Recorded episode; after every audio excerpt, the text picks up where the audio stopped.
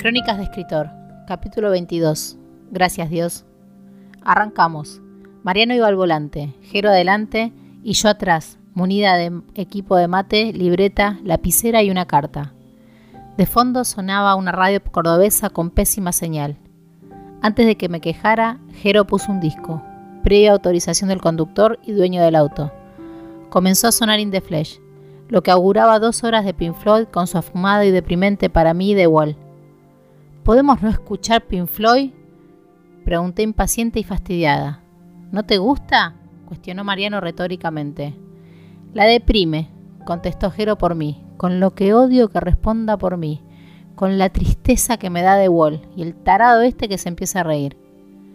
Che, te estás volviendo producible, Luciana. Me enojé. Pensé, qué suerte que estoy atrás y no me puedo ver la cara. Sonreirías triunfal. Lástima que el boludo de mi hermano habló. Uh, cagaste. Le dijiste predecible. Es como decirle gallina a McFly. Callate, tarado. ¿Vamos a pelear como si tuviéramos 13 años? ¿Y vos qué sos, de Mentalist? Para que mi rabia crezca, empezó a reírse. Ay, nena, sos la típica que le dice que le gusta la música y después no la sacás de la lista de moda.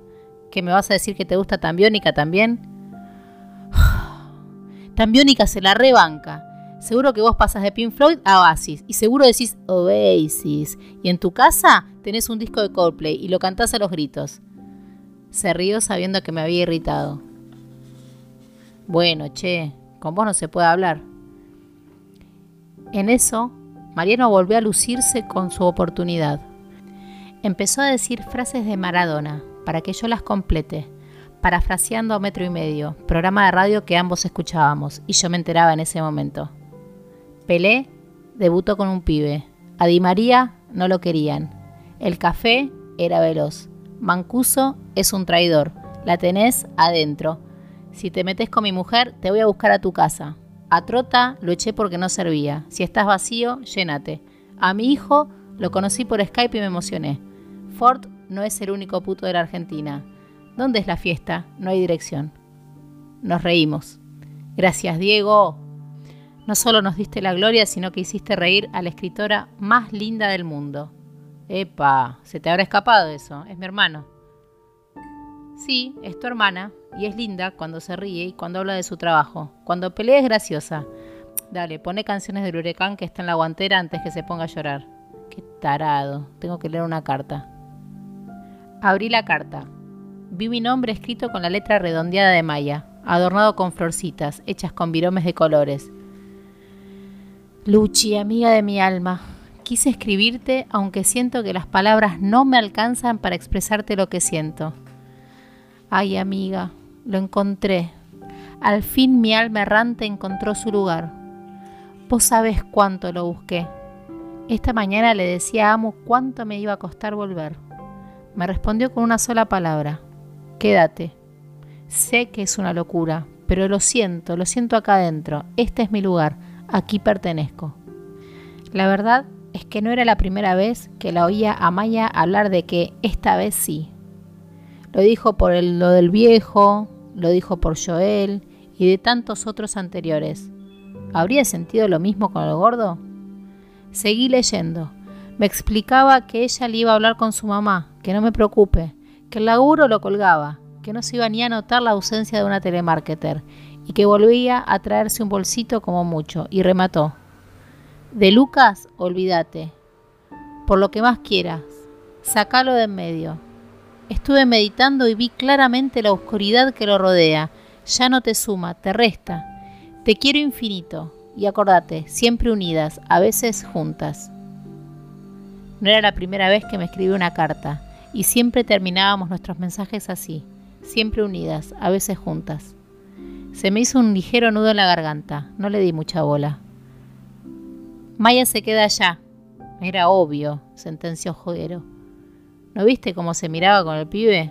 Además me imagino que Maya debe haber fantaseado vivir así más de una vez. Mirá qué perspicaz que sos, ¿eh?